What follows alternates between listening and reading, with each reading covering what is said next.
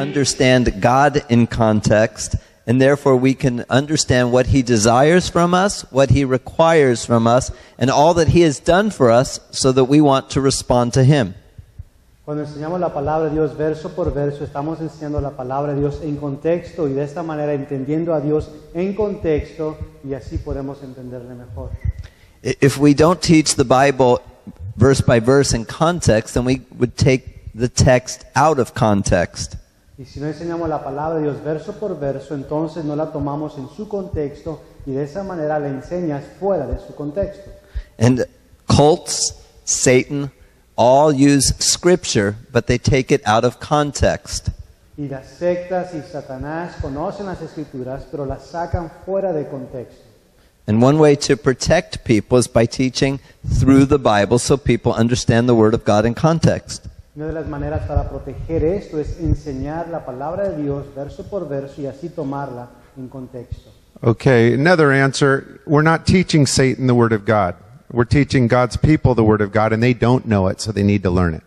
Y otra cosa es de que no le estamos enseñando a Satanás la palabra de Dios, le estamos enseñando la palabra de Dios a, a cristianos, hijos de Dios, a, a personas y no conocen la Biblia, no conocen la palabra, por eso se les debe de enseñar verso por verso.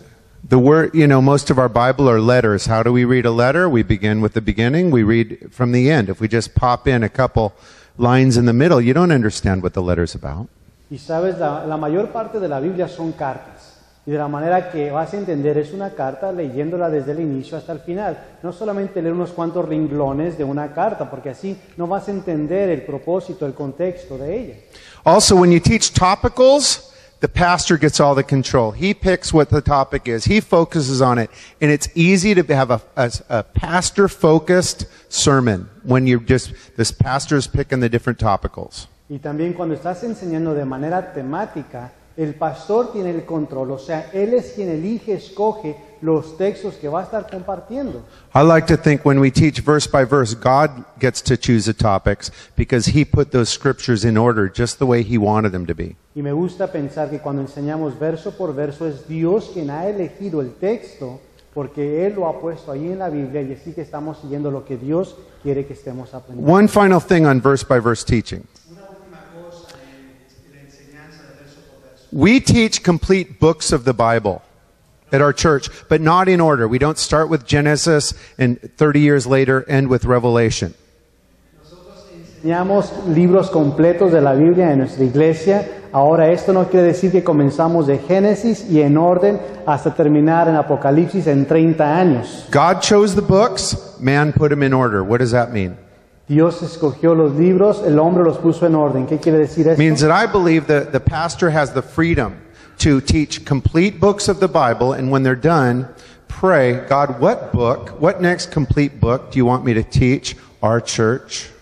Y lo que yo creo es que Dios le ha dado la libertad al hombre de escoger cuál libro, al pastor, cuál libro va a enseñar. Y después de terminar el libro, en oración le pide a Dios, Dios, ¿cuál es el siguiente libro que quieres que enseñe? So I would never teach Matthew, Mark, Luke, and John and spend four years just in the Gospels, even though they're great, neglecting all the epistles in the Old Testament. After every complete book, I'm praying, I'm talking to our pastoral staff, hey, what does the church need to, need to hear? And then you have the freedom to skip around, in my opinion, but always teaching complete books, verse 1 to the last verse. Y así que nunca pasaría cuatro años enseñando Mateo, Marcos, Lucas, Juan y ignorar las epístolas, sino más bien enseñar uno de, una de estos eh, ah, evangelios, después en oración y hablando con los pastores, a ver Dios, ¿qué es lo que quieres que ahora enseñe?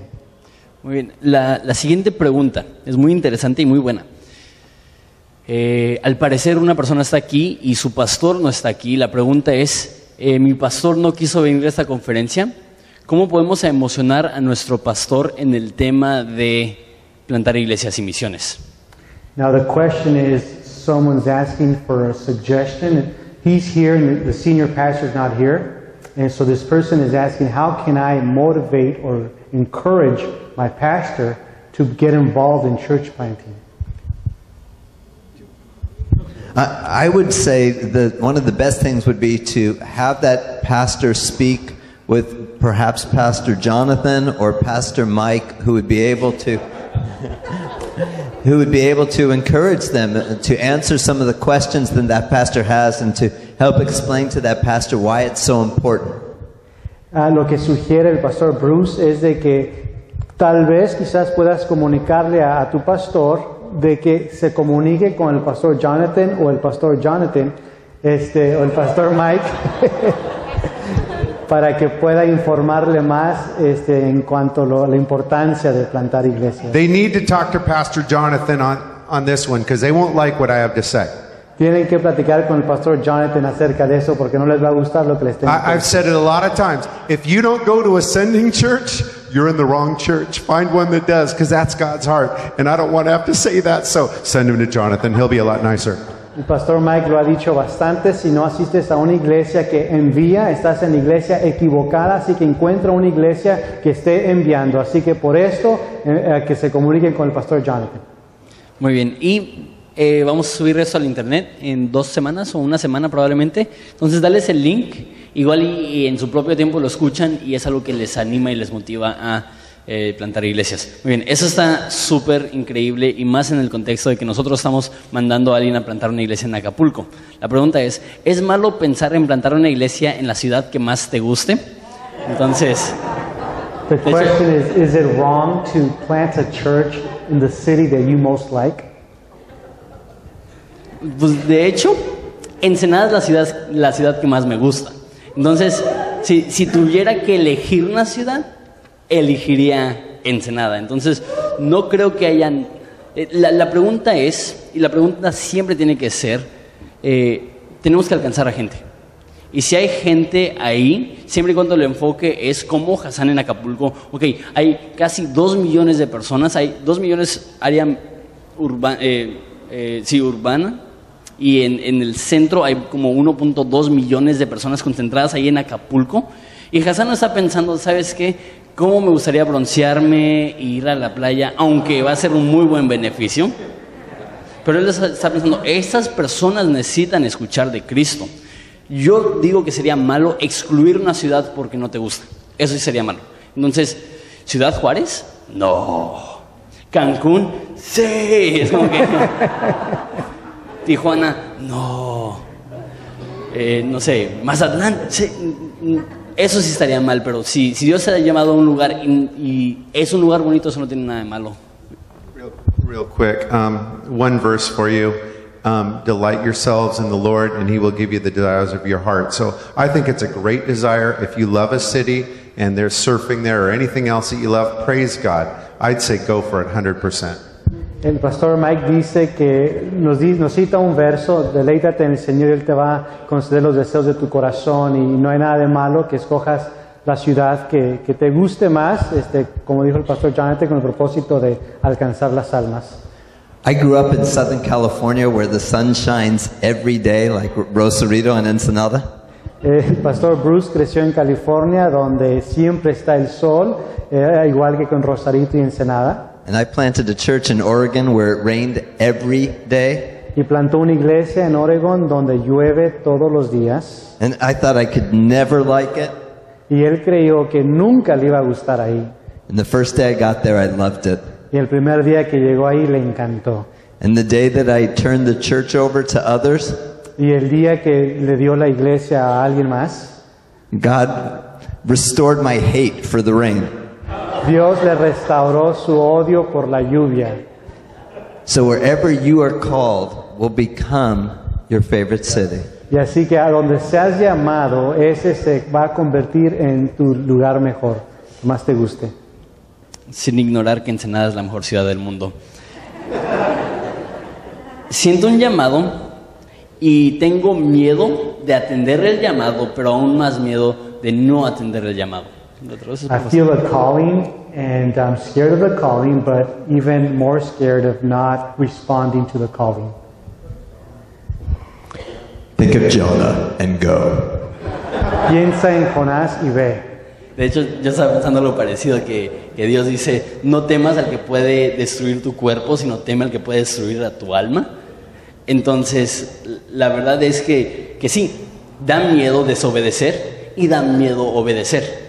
La única cosa es que obedeces y la recompensa es eterna, desobedeces y, y es castigo seguro. Entonces, eh, cuando filtras tus decisiones con, ok, ¿qué es lo que por la eternidad va a producir más fruto? Eso te va a dar a lo mejor un poco más de, de ánimo, pero igual y siempre te va a dar miedo. Mi- Mira a personas como Jeremías. Jeremías le dijo a Dios, no soy muy joven. Dios le dijo, vas a predicar. Y ya para, como capítulo 33, dijo, maldito mi partero, maldito el día que nací. Eso es, después de muchos años de ministerio, él sigue bien frustrado. Entonces, no porque sea un llamado significa que va a ser fácil, y no porque estás siendo obediente significa eh, que no vas a tener miedo. No sé si quieren agregar algo. Fear, in my opinion, fear is a normal part of the calling. El temor es parte del llamado. Again, you know, imagine the guy without fear. Yeah, no fear, man. I'm going to take the country. I'm Like, sit down, bro. Calm down. Get a little more humble. You're not ready. So, so fear is a normal part of the calling, but don't let fear stop you. And the fear, you know, the fear isn't that God can't do something. The fear is like, man, I'm going to fail. And so that's, you're a, you know, we're sinful people. So fear is a normal part of the calling. I imagine if you feel called to church plant or go out as a missionary, fear is a normal part of that. Just don't let the fear stop you. De nuevo, creo que el temor es parte del llamado. Te puedes imaginarte a la persona que no tenga temor, va a ser una persona orgullosa. ¡Hey, yo voy a ir a esa ciudad y voy a conquistar esa ciudad! ¡Hey, brother, cálmate, siéntate, relájate un rato! Mejor hay que trabajar en esa humildad. Y el temor es el temor de que nosotros vamos a fallar, pero de nuevo, si Dios ha llamado, Él va a hacer la obra. Así que el temor es parte del llamado. Ok, eh, siguiente pregunta. ¿Qué pasa? Y es muy, muy buena pregunta, una muy buena consideración. ¿Qué pasa si la persona ya está plantando una iglesia y no tiene equipo? What happens with a person uh, that's already planting a church but has not, they don't have a team to help them out? Eh, eh, Es, muy interesante. Les dije que vamos a mandar al pastor Hassan a plantar una iglesia en Acapulco. Y cuando dijimos vamos a plantar una iglesia en Acapulco, como 20 personas, heme aquí, envíame a mí. Li- Literalmente hubo un grupote de personas que iban a ir con Hassan a Acapulco. Y ahora resulta que, que eh, mínimo por lo pronto nadie lo va a acompañar. Entonces, entonces lo comenté en mi enseñanza. Realmente tener o no un equipo no es el factor que determina si la iglesia va a funcionar o no. Eh, es bueno tener un equipo y sigue orando por un equipo, pero por ejemplo mi papá, papá llegó al DF con una combi solito y 35 años después hay 75 capillas calvarios en México. Entonces, eh, el hecho que no tengas gente alrededor tuya ahorita no significa que estás en rebelión o que estás mal. Es bueno pedirlo, es bueno decir, Dios, por favor, mándame a alguien. Pero si Dios no está mandando a alguien, pues trabaja con lo que tienes. Si estás casado, ahí está tu esposa. Si, si tienes hijos, invierte en ellos, ámalos, disipúlalos. Eh, si tienes vecinos, con ellos. Si tienes una persona que, que le ha dado su vida a Jesús, invierte todo tu tiempo en esa persona y vas a ver que poco a poco, a lo mejor va a ser un proceso de 10 años, pero poco a poco vas a ir desarrollando un equipo. I, I would just encourage uh, that planter should get some additional training, like the church planter manual, and meet with a mentor, and then start to develop a team. Él anima a que esta persona se involucre más, por decir, en el manual de plantación de iglesia, también que busque un mentor. Uh, the church planter training man will train you and teach you and help you to develop that team in the place where you are planting. Y que empiece a desarrollar él mismo un equipo. Este manual le va a ayudar a desarrollar un equipo. The, it's definitely better to have a team go with you, for sure. Definitivamente es mejor el tener un equipo que, que salga contigo. Senior pastors, um, what we should do if we're going to send someone out, like maybe six months earlier, have them talk about it and invite your church. Hey, if you guys feel called to go with them, we're open to sending you with them. Now, we're not going to let every weirdo in the church move, but we're, you just give that open invitation that if you feel called, they're going to start a prayer meeting. And that's what we encourage. We're going to start a weekly prayer meeting praying for whatever city they're going to. And we encourage you to go to that prayer meeting faithfully. And then, you know, and then the, the lead planter invites them if he feels they're going to be a blessing. Para los pastores titulares recomienda que seis meses antes de la fecha que van a estar saliendo, que los van a enviar, que les den la oportunidad de que pasen para que le expliquen a la congregación que van a estar saliendo y de la misma manera invitar a la congregación a que sean parte del equipo y quizás empezar a formar un equipo de oración donde se van a reunir semanalmente para estar orando por la misión, estar orando por el lugar a donde van a ir y que el pastor invite a, a la iglesia a que salga con ellos.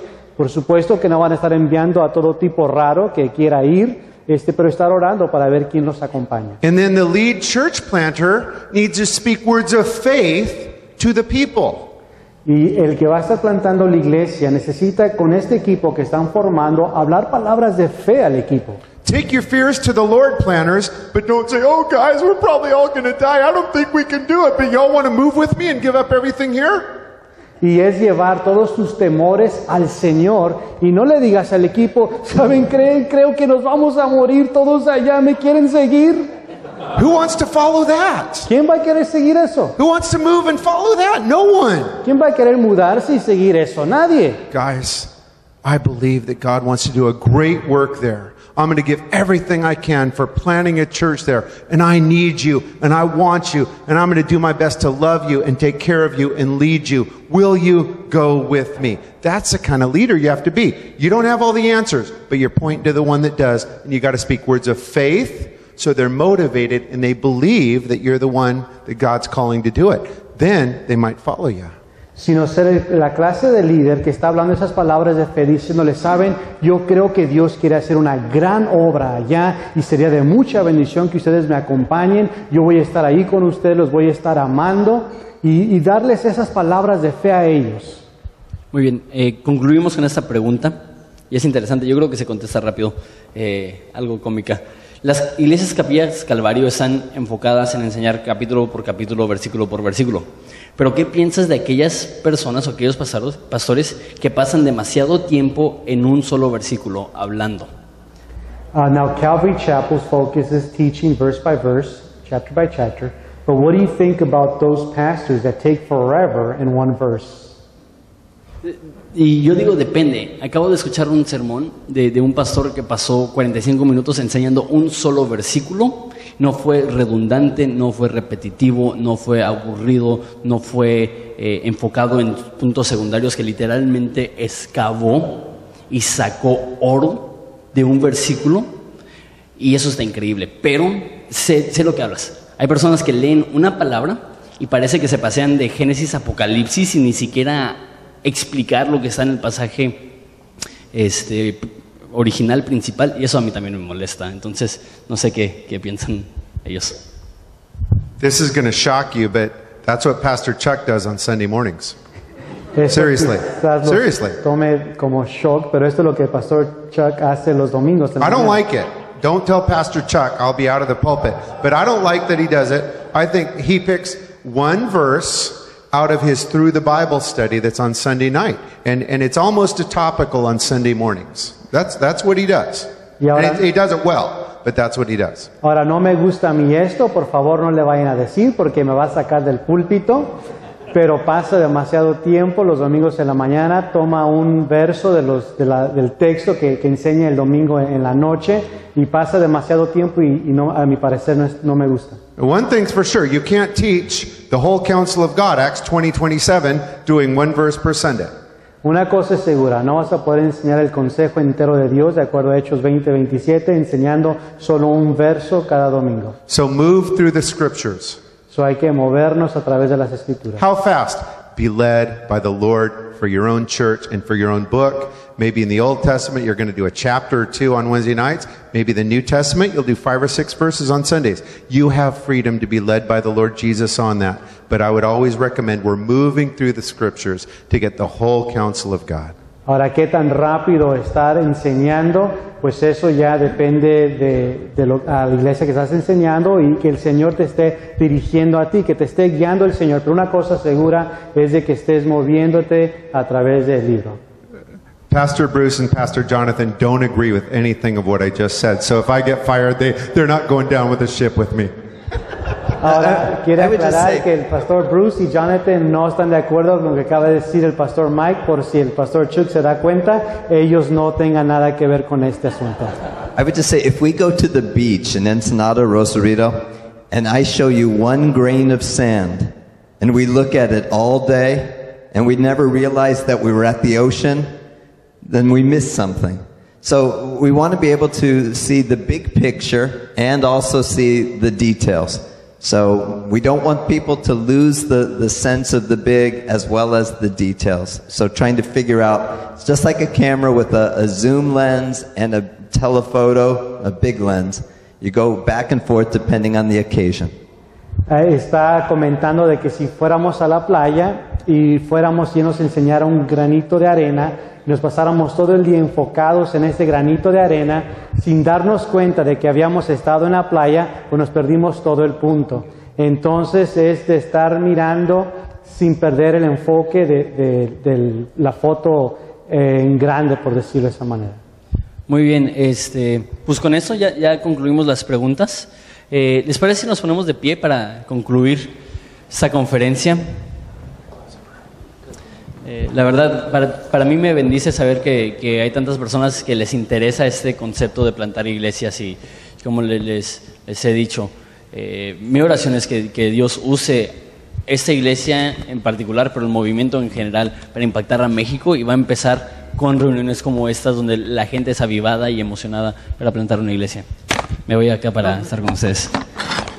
Es que no, no, no cabía ahí, Mike, estás muy grande. Oramos. Es la verdad. Jesús, te damos gracias por esa oportunidad de venir a, compartir acerca de tu escritura y acerca de ti. Padre, te pido por cada persona aquí que está considerando formar parte de un equipo o salir como eh, eh, la punta de lanza, como el, el pastor titular para ir a iniciar una congregación. Padre, es solamente a través de tu Espíritu Santo, por tu gracia, para tu gloria. Te pedimos que tú lo hagas, que no sea nosotros, que nos quites del camino y que tú abres no solamente a través de nosotros, sino a pesar de nosotros. Te amamos Jesús, eres tan bueno. Te damos gracias en el nombre de Cristo Jesús. Amén. Y gracias a ustedes. Thank you.